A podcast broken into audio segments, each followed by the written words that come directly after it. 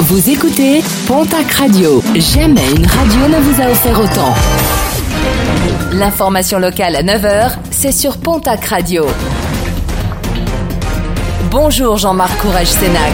Très belle matinée. Les arnaques à la fiente d'oiseaux débarquent dans la région. Le principe est simple. Les escrocs se servent d'un produit verdâtre similaire à des déjections de volatiles et le jettent sur leurs victimes. Les malfrats, alors munis de lingettes, proposent leur aide et en profitent pour dépouiller leurs victimes en toute discrétion. La plus grande vigilance est recommandée si vous faites face à ce type d'arnaque.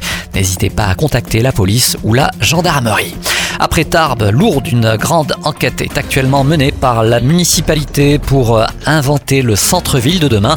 La ville de Lourdes vient de lancer une enquête sur l'activité commerciale du centre-ville. Un questionnaire a été mis en ligne. L'objectif est de mieux cerner le regard des Lourdais et des Lourdaises sur le centre-ville et mieux connaître leurs attentes en matière de commerce. Un questionnaire disponible sur le site Survey Monkey. Un mot de sport et de rugby avec plusieurs matchs amicaux pour le Stadeau Tarbes Pyrénées Rugby qui prépare sa prochaine saison en national. Première rencontre amicale ce samedi à Miélan face à Florence, puis le 28 août à Anglette face à l'équipe basque et enfin le 4 septembre prochain, le Stadeau recevra Saint-Jean-de-Luz au stade Maurice Trélu de Tarbes, l'occasion de présenter la nouvelle équipe au public.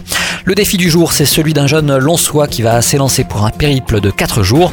Objectif parcourir en kayak le Gave et ensuite l'Adour de Pau jusqu'à Bayonne. 107 km de parcours alors qu'il est novice en la matière.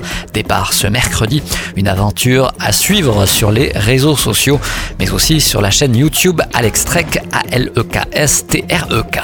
Et puis la 29e édition de la foire aux traditions pyrénéennes, ce sera euh, ce dimanche du côté de Génos, Loudanviel dans les Hautes-Pyrénées.